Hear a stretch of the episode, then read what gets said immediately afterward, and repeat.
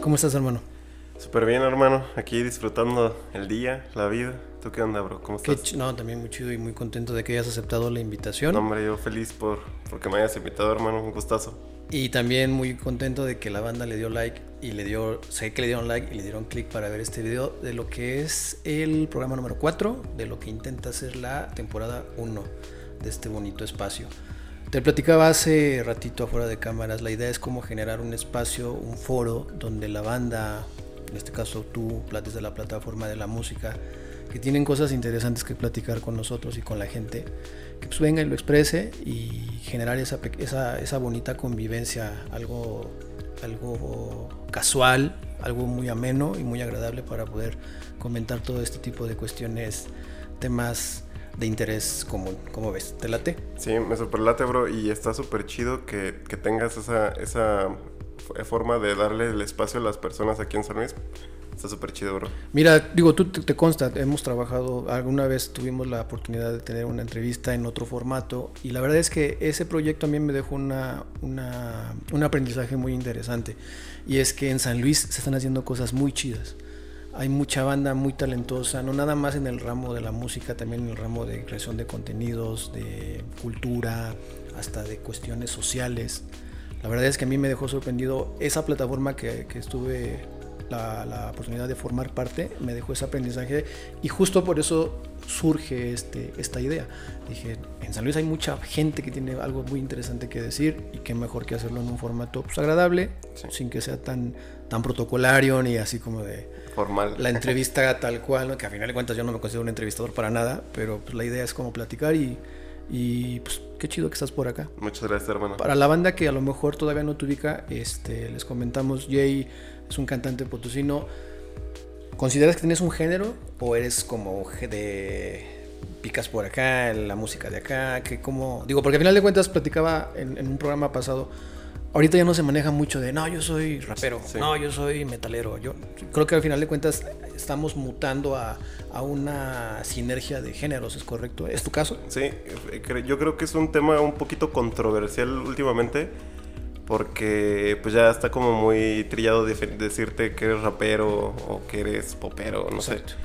Yo creo que me definiría, me definiría como, como artista. O sea, me, me gusta hacer de todo. He hecho desde bachata, vallenato, reggaetón, pop, eh, cumbias. Es la idea, ¿no? Es la idea, sí. O sea, la música está abierta a muchas cosas y pues al que realmente le gusta hacer música, va a ser música de cualquiera.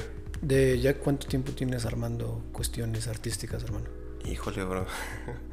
Yo creo que ya, que serán unos nueve años. Ya nueve. Nueve años dándole a todo este show de la, de la música. ¿Tú eres de acá de San Luis? Yo soy de San Luis Potosí, hermano. ¿Y dónde has tenido la oportunidad de llevar tu proyecto?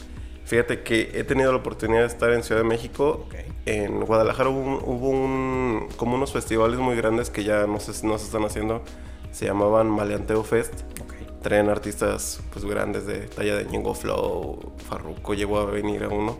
Y en uno de esos festivales me tocó, solamente fue a uno, me tocó participar y pues fue, fue una experiencia muy, la neta estuvo muy chida. O sea, cuando tú te subes a un escenario donde también piso Farruko o Ñengo Flow. ¿Impone o te motiva? Las dos cosas. sí, yo creo que es una experiencia bien chida que yo le desearía a muchos otros artistas. O sea, vives eso y te cambia la vida totalmente. Oye, ¿y cómo, ya a este foro que fue en Guadalajara, este, ¿cómo ves ya saliendo de aquí, como dicen, ¿no? Burgalmente del rancho. ¿Cómo ves la escena, a final de cuentas, allá en otros estados? ¿Qué piensan de la banda de San Luis que están haciendo? A lo mejor en este caso un poquito más en lo urbano. Este, ¿Cómo ven la escena de San Luis? ¿O cómo la ves tú desde ese punto de vista? Híjole, bro, yo creo que también eso es algo muy controversial. ¿Sí? sí, mira, yo creo que San Luis Potosí ahorita está teniendo como una explosión. O sea, se están, se están definiendo muchos artistas y son muy buenos. Yo he escuchado muchos artistas muy, muy buenos, la verdad. Eh, en otras partes, por ejemplo en Guadalajara, se tiende mucho a apoyarse entre ellos. Hay mucho apoyo y por eso la escena crece. Y a ver si no me linchan por decir esto ahora, pero pues aquí en San Luis estamos como como de que ven que está subiendo un... chido, pero ahí déjate meter el pie poquito. Ah, la raza te quiere ver bien, pero no mejor que ellos. Yo creo que esa es la definición de, la, de la situación aquí, en San Luis. Creo que, digo, a final de cuentas, no es como algo, digo, pasa. sea, no es como que tú, tú seas el culpable de, al, decirlo, al exponerlo, no creo que tú seas el culpable, digo, pasa a final de cuentas. Pero pues siento que es parte del misma, de la misma mutación, digo, esperemos que lleguemos a un punto donde, como tú dices, se genere esa, esa sociedad. Se me apagó, bro. A ver. ¿Ahí te llega? Ya, perdóname. Qué raro, no te preocupes. Te decía que a final de cuentas creo que es como parte de ese mismo cambio que tiene el, ambiente tanto musical como de otro donde se generan esas convivencias, ¿no? Es, es pensar que se está evolucionando algo y a lo mejor a veces van a opinar bien y a veces van a opinar mal, pero la idea es que tú sigas creando, me imagino que no eso no te va a detener, o sea, a final de cuentas eso puede ser incluso hasta como combustible para decir, ah, bueno, pues vamos a demostrar que las cosas están haciendo. Sí, te motiva realmente. Y, fíjate, volviendo un poco al tema de, de los exponentes potosinos, últimamente yo he visto que ya hay más personas tratando, así como tú, eh, hay más personas tratando de apoyar lo que son lo que son los géneros, lo que son los artistas nuevos. Yo he estado viendo últimamente muchos proyectos independientes que están tratando de, llevar, de levantar lo que es la, música nueva.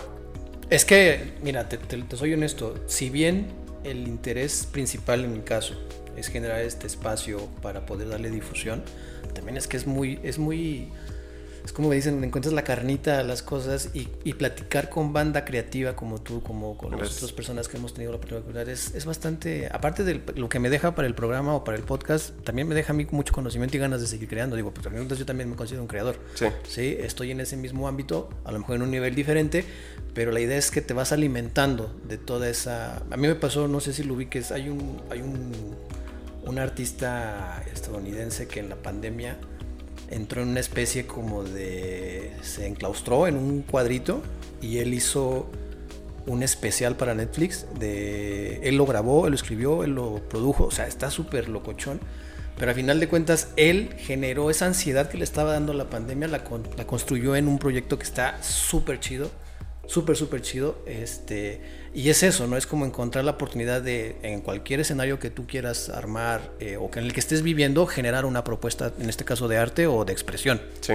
¿No? no Muchas veces a lo mejor uno piensa que el arte tiene que tener ciertos requerimientos o ciertos aspectos eh, inmutables, pero la verdad es que el arte funciona pues, para quien lo crea, a final de cuentas, ¿no? Y aparte, el arte, así mismo como tú lo dices, hay personas a las que les llega personas que lo entienden y otras personas, o sea, es, es como un mercado que siempre va a haber para una persona. Y por ejemplo, me, me, llama mucho la atención eso que dices que a ti te gusta brincar. Mencionaste géneros muy distantes. O sea, bachata, me dijiste pues, rap. O sea, ¿cómo, ¿cómo decides de repente, cómo te acomodas en tantos, en tantos estilos? Híjole, verdad. Yo creo que es cuestión de mi música la escribo basada mucho en cómo me siento en el día a día. Y muchas veces, muchas de las canciones que tengo, las letras son dedicadas para, para personas, eh, para mujeres principalmente. Eh, básicamente son como historias que yo cuento en una canción y pues esa es mi música. Entonces, muchas veces siento que puede fluir mejor en, no sé, a lo mejor en, la historia puede fluir mejor en bachata que lo que podría haber sido rap o reggaetón. Yo creo que yo creo que esa es la forma en la que la que defino. Como que buscas el canal que acople chido a la idea que traes, ¿no? Ajá. Sí, o sea, la forma en la que escribo es me imagino un coro. El coro, pues ya teniéndolo, eh, me empiezo a desarrollar en la letra y en base a eso, pues ya empiezo como a grabar a la capela y pues ya de ahí se define si va a ser reggaetón, pop o ranchero. También generas contenido para, digo, aparte de la parte musical, tengo entendido que tienes también un proyecto en YouTube, ¿no? Así es. ¿Cómo está ese cotorreo? Pues es, es, yo creo que es algo como ya muy trillado ahorita, porque todo el mundo ya quiere andar haciendo preguntas raras en los antros. Ah, ok, como de vida nocturna. sí, como de vida nocturna. Y yo creo que ese tipo de contenido es, es muy divertido, pero sí no hay como, eh, bueno, a mi consideración no hay como que hacerlo ver mal. Porque hay muchas personas aquí en, aquí en San Luis y en, todo el mundo que tratan de sacar vistas en base a su contenido haciendo quedar mal a las personas. Ah, Entonces, a costa de, ¿no? A costa de. Entonces el proyecto de Aventuber siempre ha tratado de ser como, como algo relax, así como tu proyecto ahorita, que estás con cuates, platicando, sacando risas, pero mientras tú no te sientas incómodo. Exacto. O sea, en el momento. Esa es, la, propuesta que tiene aventuras que yo creo que sí es muy diferente a otras propuestas que he visto. ¿Cuánto tiempo ya tienes con ese proyecto? Ya vamos a cumplir dos años, hermano. Ok, ahí van, ahí van. ya vamos a cumplir dos años. Ahorita la pandemia igual nos detuvo un rato por la, por la cuestión de... Sí, no habrían los antros ni nada. Sí, no, no había antros.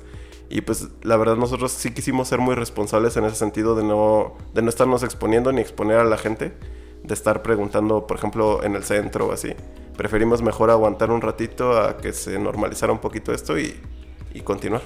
Va que va. Oye, pues ya estamos a finales de año. De hecho, en teoría este programa está saliendo en prácticamente noche, el día de Nochebuena.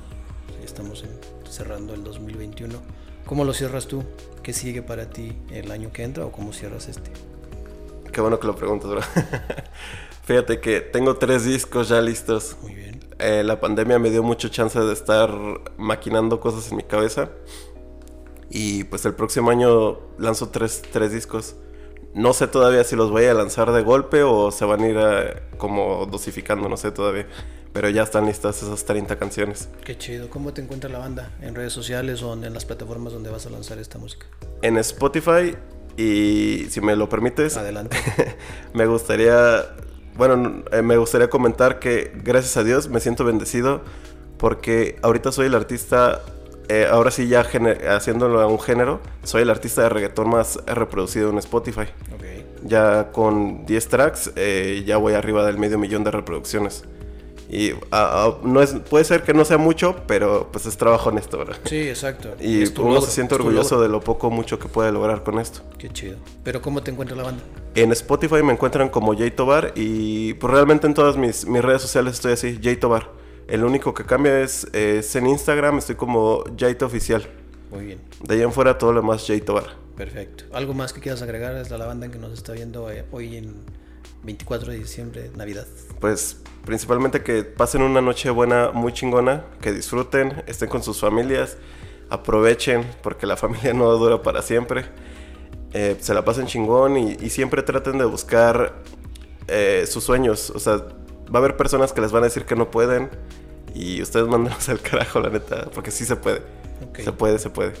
Qué chido que estuviste por acá, Jay. ¿Te sentiste a gusto? ¿Te gustó el espacio? Sí, bro, está súper chingón. La verdad, eh, estoy muy a gusto y pues, pues tú y yo ya, ya, ya, ya somos compas hace rato, bro. Y pues sí, está muy, muy chido, hermano. Pues adelante, cuando ya sabes las puertas, como siempre, están abiertas. Eh, la idea es esa, que se, que se explote lo más que se pueda este, este espacio. Y pues bueno, agradecerte nuevamente haber estado con nosotros por acá. No, hombre, bro, muchas gracias a ti por la invitación y de nuevo estoy honrado de que me hayas contemplado para esto, hermano. Muchas Qué chido, gracias. hermano, bueno estás por acá. Y también a ustedes, muchas gracias. Nuevamente, pues, sea lo que sea que se festejen ustedes el día de hoy, háganlo. Y si no festejen, pues también, digo, pueden divertirse un poco con este tipo de contenidos. Qué bueno que están por acá. Regálenos un like, regálenos una suscripción y síganos en las diferentes plataformas de Futuro San Luis. Nos vemos la próxima.